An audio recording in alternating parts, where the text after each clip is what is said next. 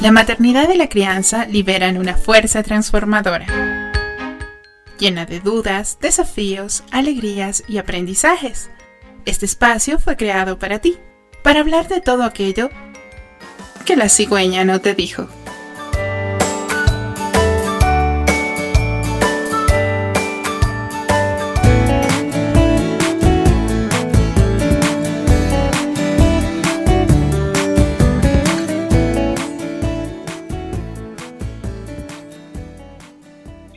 Buenas tardes, bienvenidas y bienvenidos a La Cigüeña No Te Dijo. Transmitimos en vivo por la señal de, radio, de la Radio Pública Pichincha Universal 95.3 FM y 94.5 FM para el noroccidente de Pichincha, Santo Domingo de los Áchilas y ciertas regiones de Manabí, Esmeraldas, Imbabura y Cotopaxi.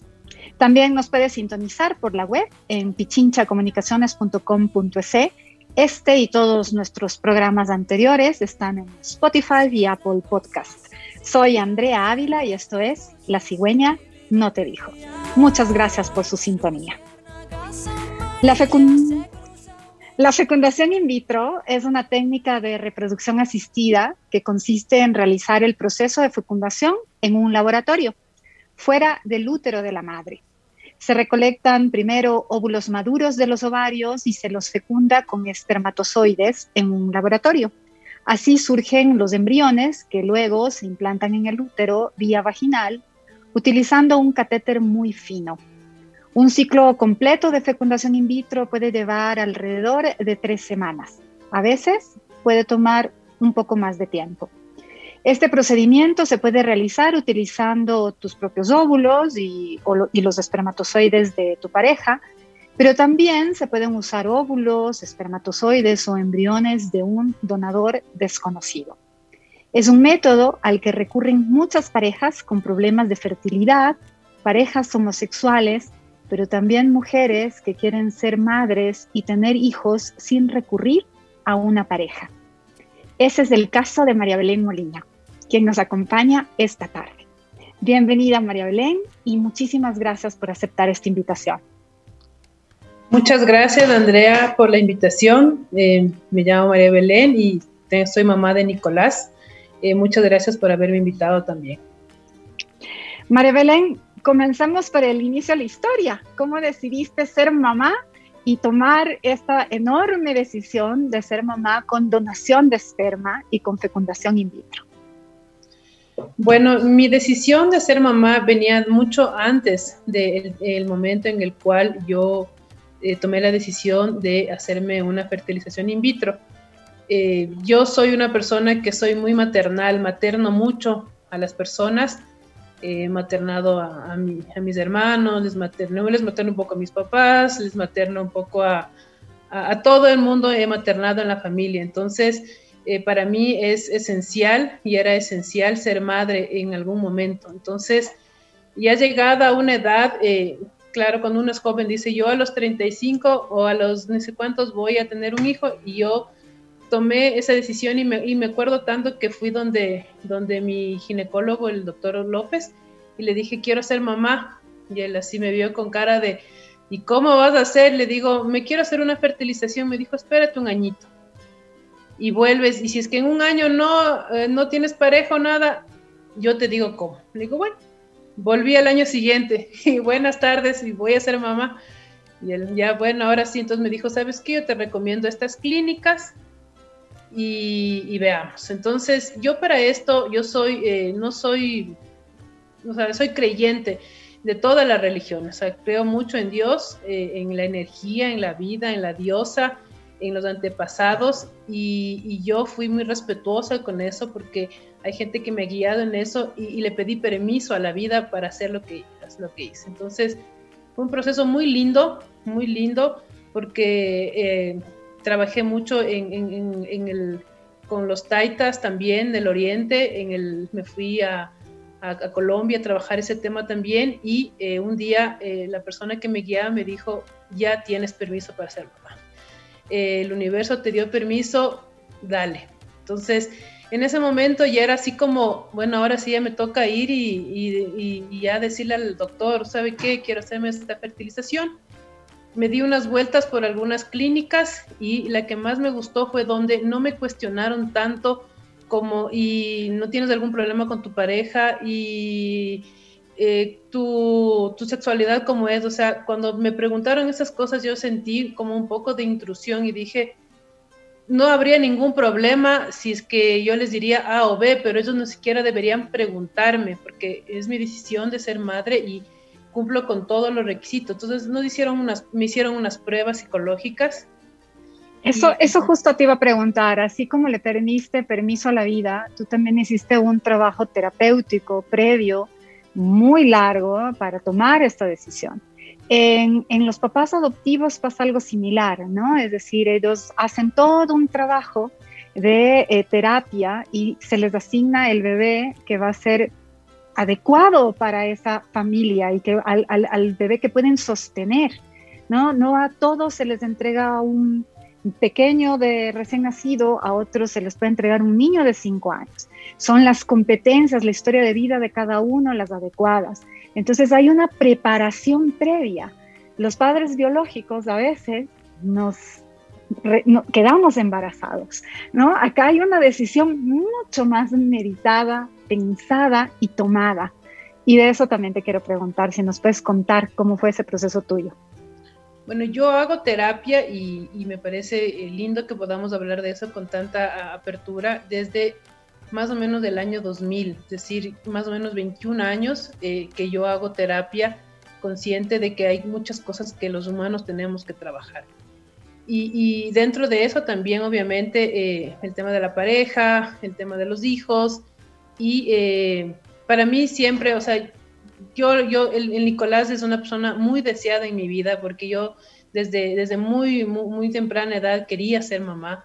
Y, claro, eh, al no tener eh, la pareja adecuada para hacerlo y, justamente esto, que no quería comprometer a nadie en este, en, este, en este camino que yo hice, porque para mí, o sea, cada uno tiene el, eh, camino que debe elegir, era como complejo después regresarle a ver y decirle, él es tu papá, porque tuve un par de amigos que me, que me dijeron, ¿y no has pensado? Le dije, no y le digo, ponte que tú me digas que sí, y le me dice, sí, no, qué raro, yo vendría y dijera, yo soy tu papá, pero claro, eso genera lazos, o sea, genera lazos y, y, ahorita lo que yo puedo vivir y mi experiencia es que no hemos generado ningún lazo con ninguna otra persona. El Nicolás lo dice con mucha claridad, yo no tengo papá y eso es algo que, a mí me gusta mucho porque él no ha generado lazos de, ausencia, ni de abandono, ni de nada. Y, y, además no es un tema secreto. Obviamente uno no pasa con el letrero en la cabeza diciendo cómo vino tu hijo al mundo, pero cuando me preguntan eh, es algo que yo contesto con toda claridad. ¿Y cómo le contesta a sus compañeros cuando le preguntan por su papá y él dice, no tengo papá? A veces los niños son muchísimo más simples y si otro niño les dice no tengo papá, ellos dicen, ah, bueno, no tiene papá. No, no, no indagan un poco más allá, pero quizá luego venga la pregunta, ¿no? Ya cuando sean adolescentes y tengan la conciencia de cómo funciona la biología. Eh, algo tuvo que pasar, aquí tuvo que haber un papá de alguna manera, ¿no? Claro, o sea, yo Nicolás, eh, igual en este seguimiento que, que, he tenido eh, con psicólogos hasta la edad más o menos unos 5 o 6 años, me dijeron, respóndele lo que te pregunta, no hagas más, porque los niños, para ellos es la misma pregunta, eh, el cielo está azul o el Mickey Mouse, ni sé cuánto, a ¿por qué no tengo papá? Entonces, si tú le respondes y él está contento con esa respuesta, no vayas más allá que igual no es necesario.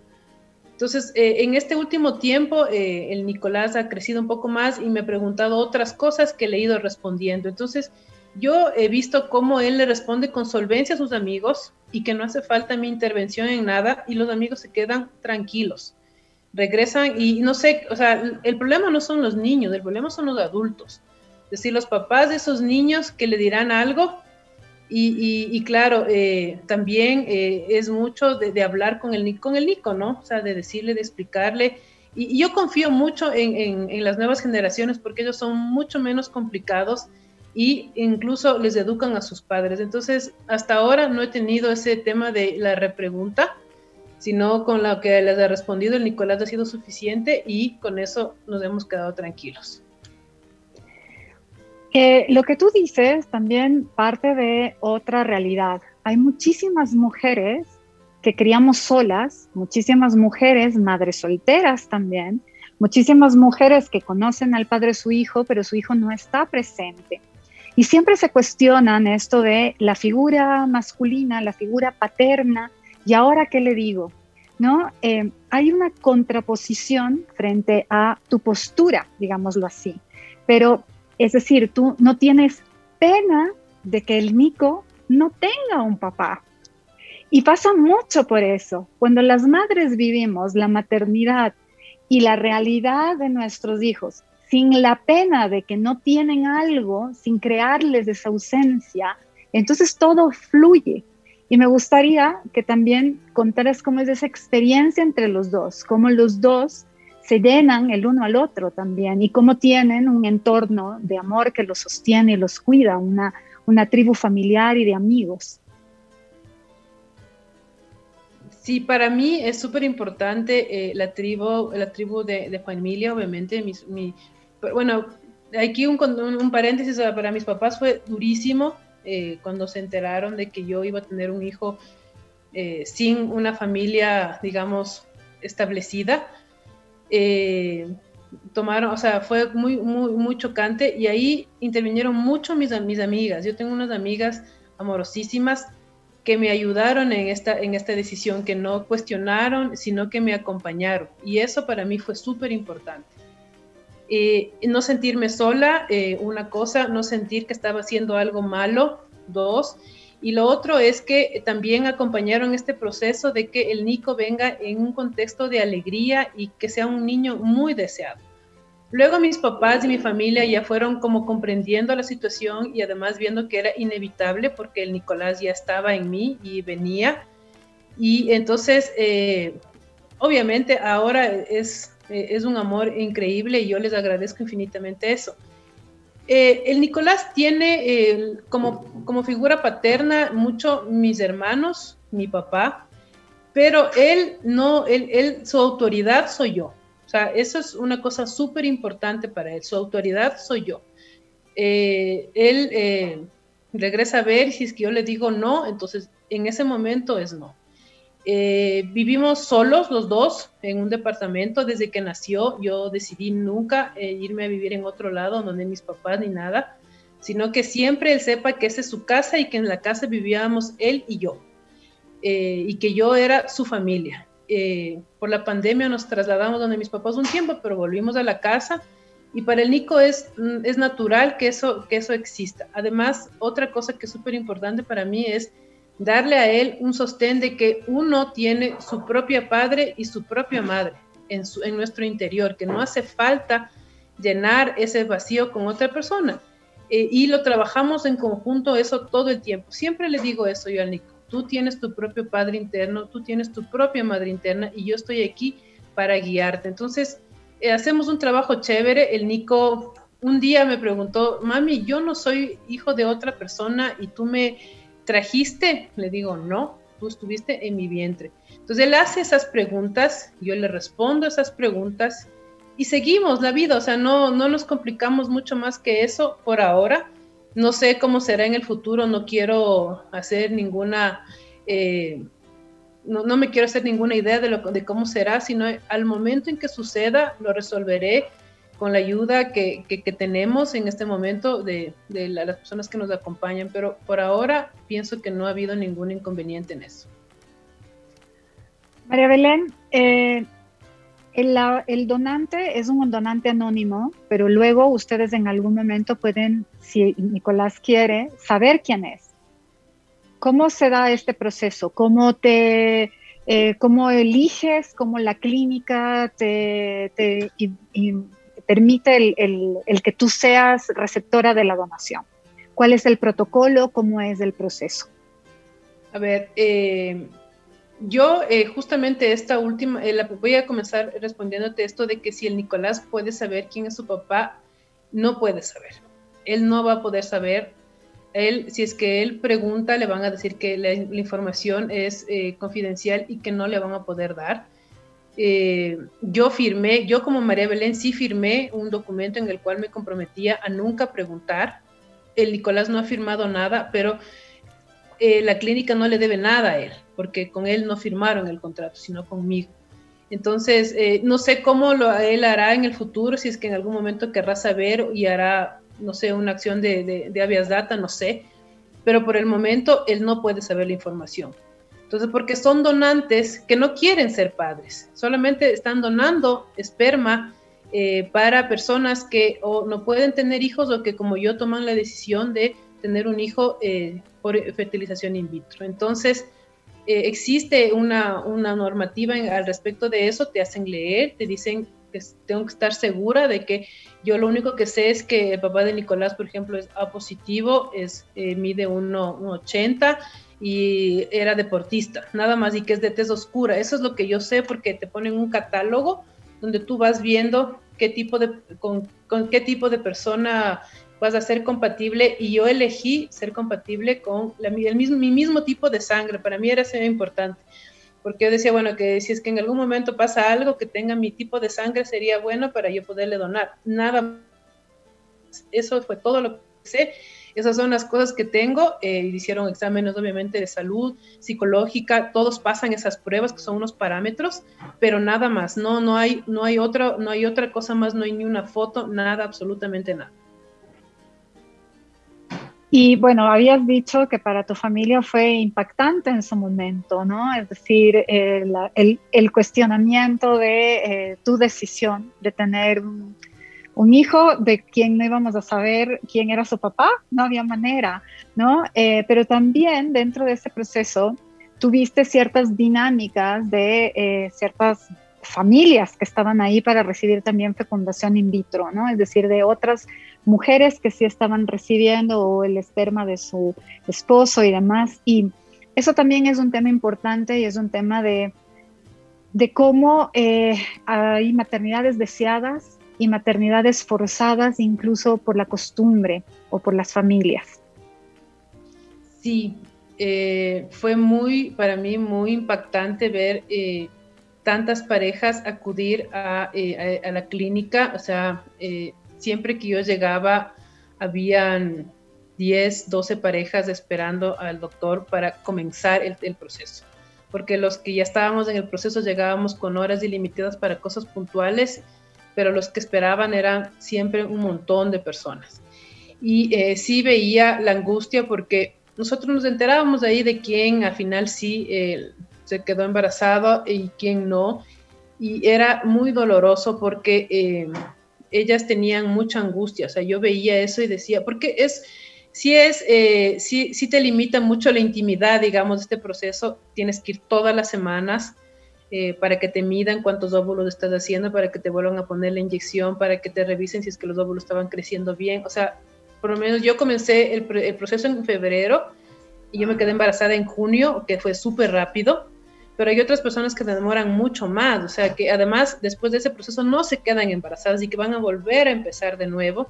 Entonces será seis meses, un año, y sí es torturante para esas personas ir porque hay mucha presión de la familia sobre todo. O sea, eh, hay, hay, gente que va con la, con la, con, la, mamá, con la hermana, con la amiga. A ver, hay gente, hay, hay mujeres que yo les he visto solas hacer todo el proceso y que están emparejadas. O sea, en mi caso yo me asumí eso porque esa era mi decisión y cuando había momentos que me, me acompañaban mis, mis amigas, pero habían otras personas que iban solas y que estaban emparejadas y que los esposos solo iban para el proceso de sacarse los espermas, dejarles ahí y se desaparecían, o sea, no estaban acompañados. Entonces, eso sí me parece súper fuerte me parece que deberíamos hablarlo más y que no debería ser así eh, tan forzado esa situación porque eh, el estrés también hace que las mujeres no se relajen y que no se puedan quedar embarazadas con facilidad.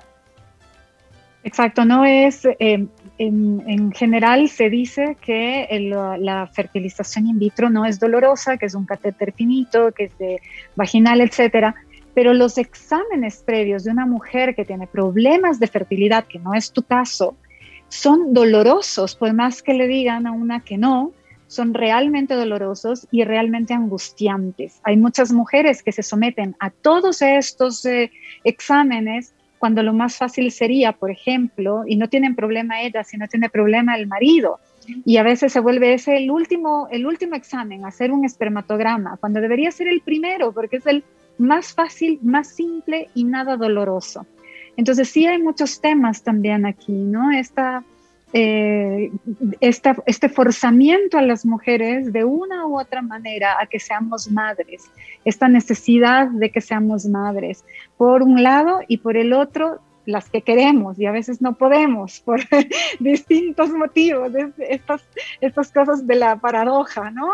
Eh, pero tenemos que hablarlas, como tú dices, no tenemos que hablar de estos procesos de maternidad que hacemos solas, que nos embarazamos y a veces no estamos cuidadas ni acompañadas, ¿no? Que somos nosotras las que llevamos la semillita, aunque estemos en pareja, que luego criamos y cuidamos, somos las de las malas noches, etcétera, etcétera, ¿no?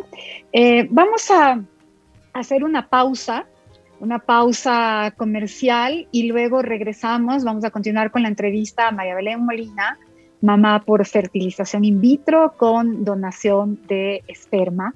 Y para cerrar, y luego también ya nos está esperando Elvia Murgueitio de la red de bibliotecas que nos va a contar de los vacacionales para los niños en este verano. Volvemos muy prontito.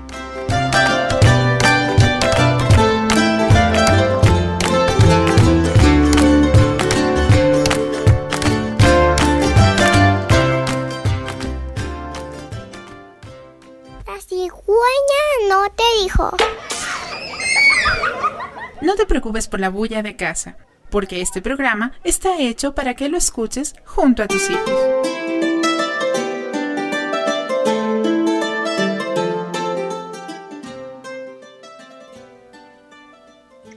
Si recién te unes a la señal de Pichincha Universal, estamos conversando con María Belén Molina sobre maternidad in vitro y madre con donación de eh, semen. María Belén, ¿qué es lo más difícil de criar sola? Pero también, ¿qué es lo más fácil de criar sola? Estar con pareja, estar sin pareja, creo que es igual de fácil y de difícil en algunas cosas. Eh, puedes tomar todas las decisiones sola, eh, de qué va a comer, de cómo va, de cómo se va a vestir, de qué escuela va a ir, pero también es muchísima responsabilidad. Eh, eso creo que es lo más difícil que me ha pasado, que eh, ha habido momentos en los cuales el Nico ha tenido algún, algún inconveniente y era sido como, ¿y ahora qué decido? ¿Qué, ¿Cuál es la mejor decisión para que, cómo no me jalo? Y, claro, o sea, no es lo mismo preguntarle a tu mamá, no es lo mismo preguntarle a una amiga, no es lo mismo nada que alguien que sea igual de responsable que tu hijo que tú. que, porque todos los demás te pueden dar un consejo, pero eh, me imagino que una pareja, un padre es, no, hagamos así y tú a veces dices, bueno, y, que, y que, Dios nos acompañe. igual que a mí, o sea, yo digo, bueno, me doy las vueltas y tomo esa decisión y a veces eso es lo que me ha resultado eh, como lo más complejo tomar una decisión que no, que no sea incorrecta y que eh, no la pueda compartir con alguien. Y también ha habido momentos difíciles como cuando se enferman y que estás sola en la noche y que no hay nadie que te pase ni un vaso de agua y el guagua está enfermo y tú vas cargada el guagua y al día siguiente tienes que ir a trabajar y no hay quien a quien ni reclamar, ni pedir, ni nada. O sea, eso es como, ahí sí se siente la soledad más soledad de, del, universo, y, pero pasa. O sea, eso pasa, los guaguas se recuperan y son una alegría infinita.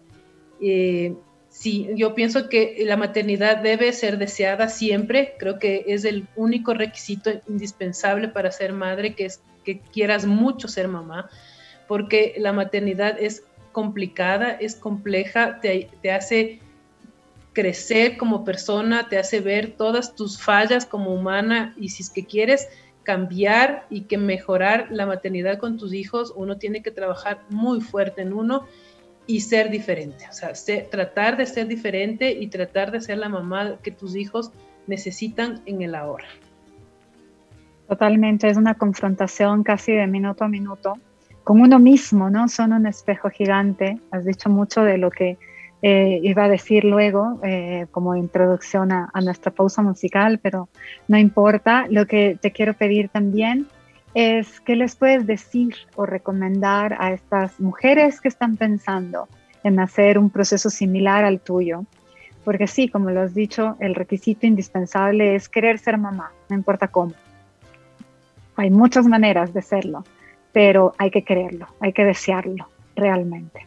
Sí, o sea, es, eh, que, que evalúen si es que realmente ese es su deseo del corazón, ser mamá, que si es el deseo de la familia, de la expectativa del esposo, de eso, no lo hagan hasta que estén seguros de que es el, deseo de ellas. Y eh, lo otro es que no es imposible, es posible ser mamá soltera, no es el fin del mundo creo que eh, te dignifica como persona también. Eh, a, mí me, a mí me gusta mucho hablar de este tema porque eh, hay, las mamás solteras es como que se sienten un poco menos que las otras personas. Hay situaciones que son medias, por ejemplo, en la escuela del Nicolás, un par de veces me han dicho señora Salazar, mi nombre es Molina Salazar y el Nicolás es Molina Salazar. Me dicen señora Salazar, entonces yo, o sea, no me podía poner a pelear con todo el mundo todo el tiempo, pero son cosas que pueden pasar. Entonces, que estén preparadas para esos momentos que pueden ser. Y lo otro es que no sea un secreto, que no sea una, una cosa, no, no hay como decir, y es, o sea, que sea súper natural, porque si eso, si uno naturaliza la vida, todo lo que pasa con la vida, o sea, si, si eres mamá soltera de A, de B o por ese motivo, que sea natural, que, que no sea una, causa de tristeza, sino sea una causa de alegría, porque todo esto te permitió hacer lo que tú querías, ser madre y que esa persona esté ahí y que te dé alegrías y tristezas y, y corajes y todo, pero porque uno quiere. Entonces, que uno agradezca mucho a la vida cómo vino, qué es lo que pasó, cualquiera fuese el motivo, o sea, no solamente en in vitro, sino de, cualquier ese fue otro motivo por, el cual uno, eh, adoptivos, inclusive los, los, bebés adoptados, creo que es súper importante recibirles con el mismo amor con el que uno recibe a los hijos de, que vienen de la, de la, barriga, o sea, del, del vientre, perdón, eh, o sea, es lo mismo, creo que es como desear tanto ser madre, que si tú ves a alguien que viene y espera todo el amor del mundo, que no sea un, secreto, que no sea una cosa que no se puede decir, sino que lo trabajen con madurez, obviamente, hay que trabajarlo con madurez, hay que buscar ayuda, eso para mí es súper importante. Creo que no solo en el caso de las madres solteras, ni en las, ni las madres adoptivas, ni los padres solteros, ni los padres, ni, ni, los, ni las parejas homosexuales, sino todas las madres y los padres deberíamos hacer terapia para mejorar y ser mejores humanos y mejorar nuestra relación con los hijos, porque los hijos llegan y nos cambian la vida patas arriba, o sea, nos ponen de cabeza la vida y si nosotros no estamos atentos, por eso es que pasan muchas cosas de que los guaguas después a los 15, 16 años dicen, ¿dónde estoy? ¿Qué hago aquí? No te reconozco, estoy mal y que uno no sabe cómo hacerlo, porque uno no busca ayuda, no los niños, los niños no necesitan, ellos necesitan unos padres que, sea, que sean responsables y que ellos busquen ayuda. La presencia emocional es poderosísima, la construcción del apego no tiene reemplazo.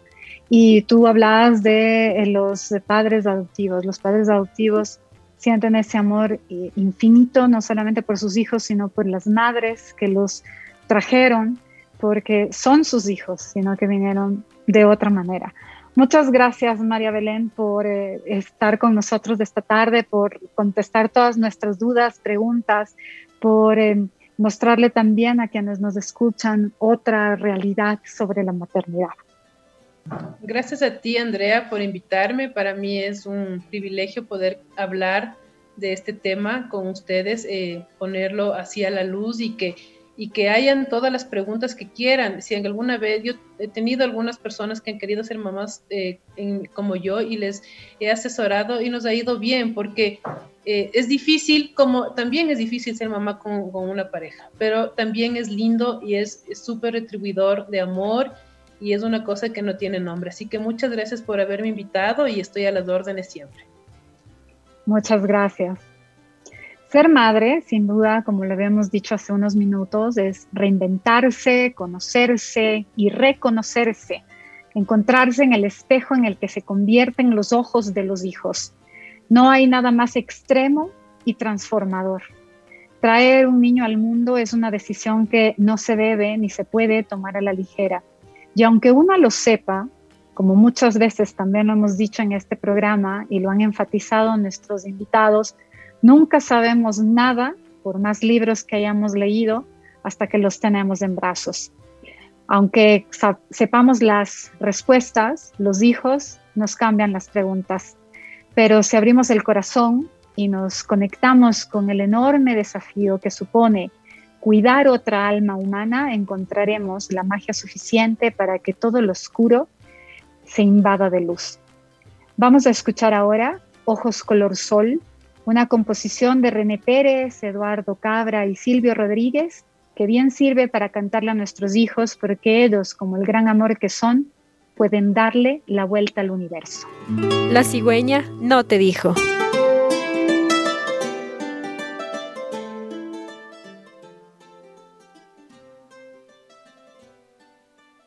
Julio y agosto son meses de vacaciones en muchos lugares del mundo, incluido el Ecuador.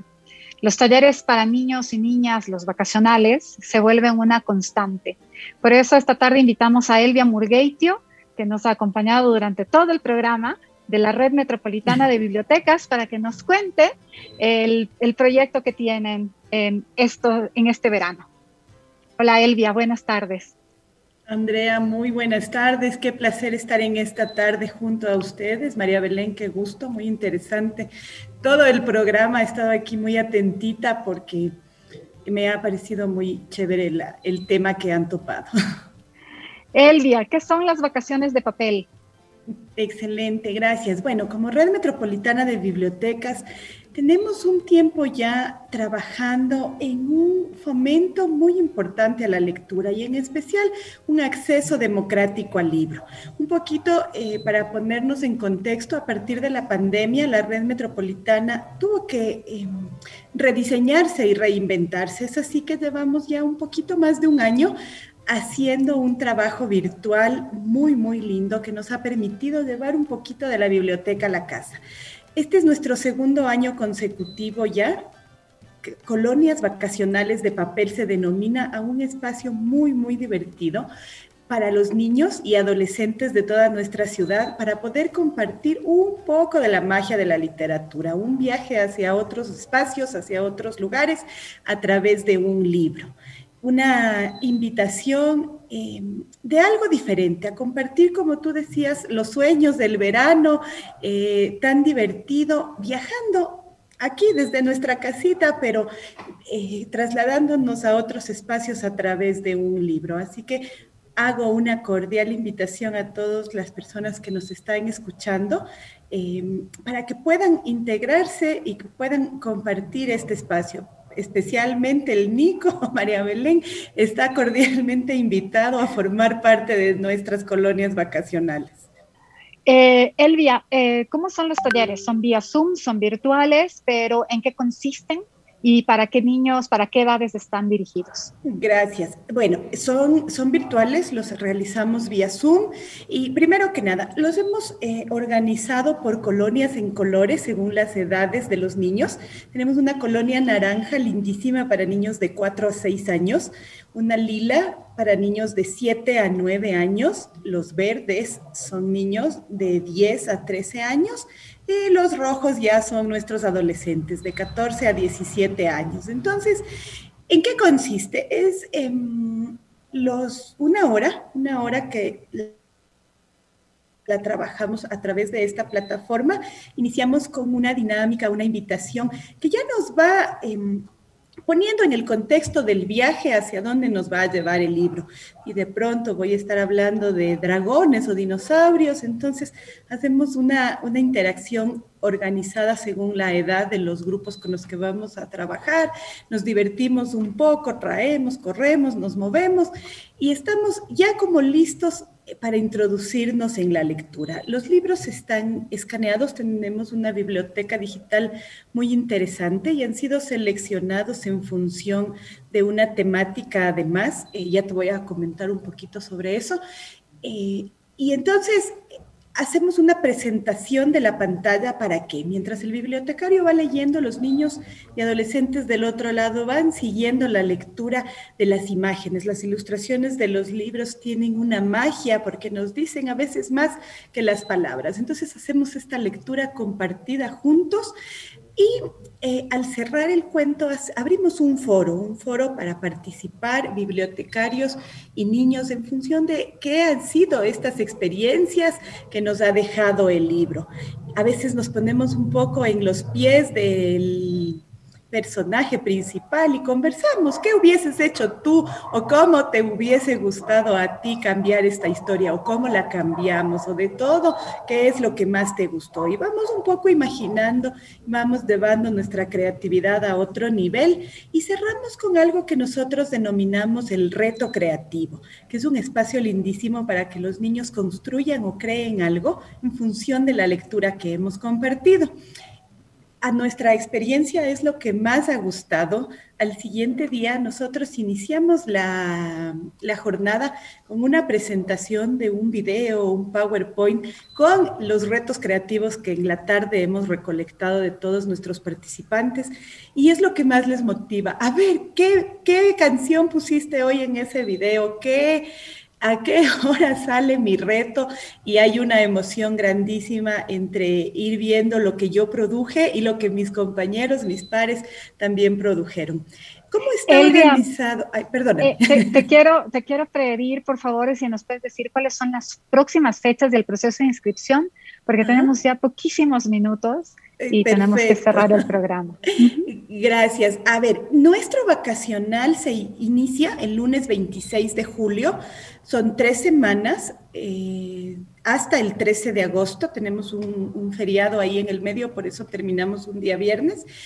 Y los formularios de inscripción están en, estarán este día lunes 5 de julio en nuestra página de Facebook. Nos puedes encontrar como Red Metropolitana de Bibliotecas en Facebook.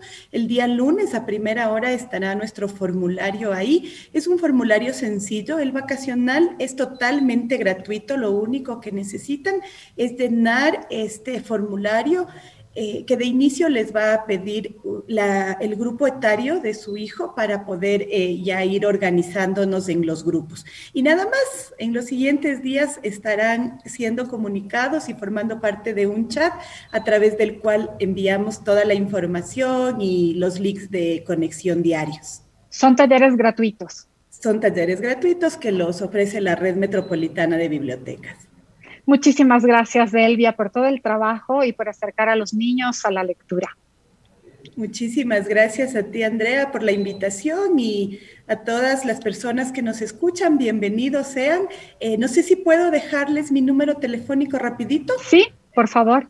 Eh, pueden comunicarse al 0984 922 278 cualquier duda, inquietud, si de pronto no tienen acceso al formulario a través de Facebook, con muchísimo gusto yo se los hago llegar y vamos organizando este fantástico viaje literario. Muchísimas gracias. A ti, gracias.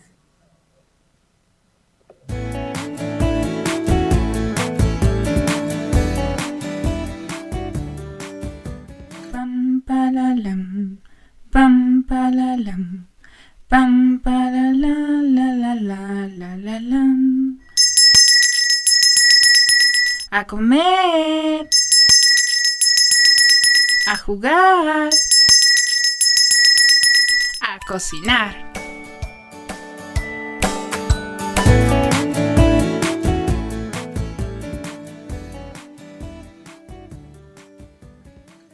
Originario de México, pero en la actualidad se produce en aproximadamente 46 países del mundo. Millones de hectáreas de árboles de aguacate pueblan las superficies de México, Indonesia, República Dominicana, Colombia, Perú y Kenia, que son los principales productores de esta fruta. Su nombre proviene del náhuatl, la lengua del imperio azteca que aún se habla en México y que ha heredado al diccionario del español muchas palabras. En náhuatl, fruto del aguacate es aguacalt y guacamole, uno de los platillos más famosos cuya base es del aguacate, se dice aguacamuli. De aguacate es la receta que escucharemos esta tarde, pero no en la voz de la Ari que está de vacaciones. Tenemos un chef subrogante.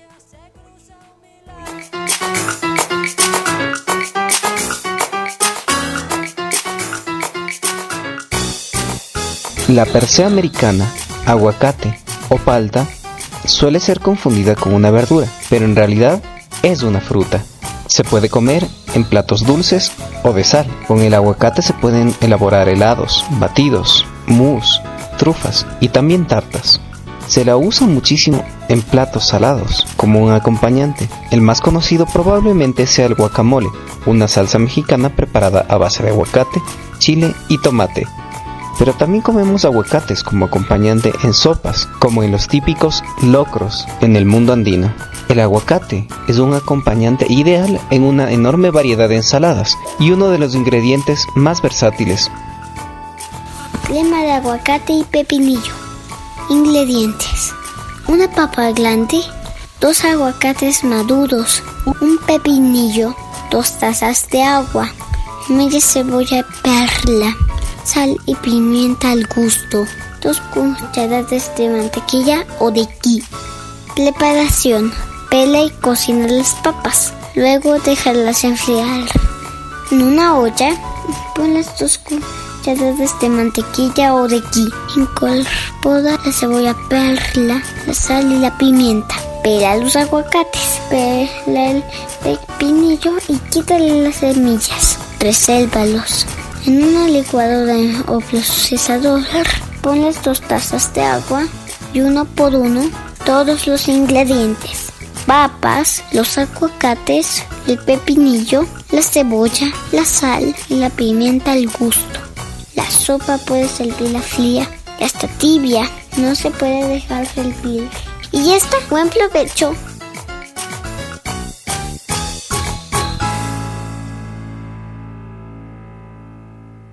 Cigüeña no te dijo. Ahora, busca un lugar Ponte cómodo. Cierra los ojos. Vuélvelos a abrir. Respira. Abre tus sentidos. En unos segundos más te contaremos un cuento.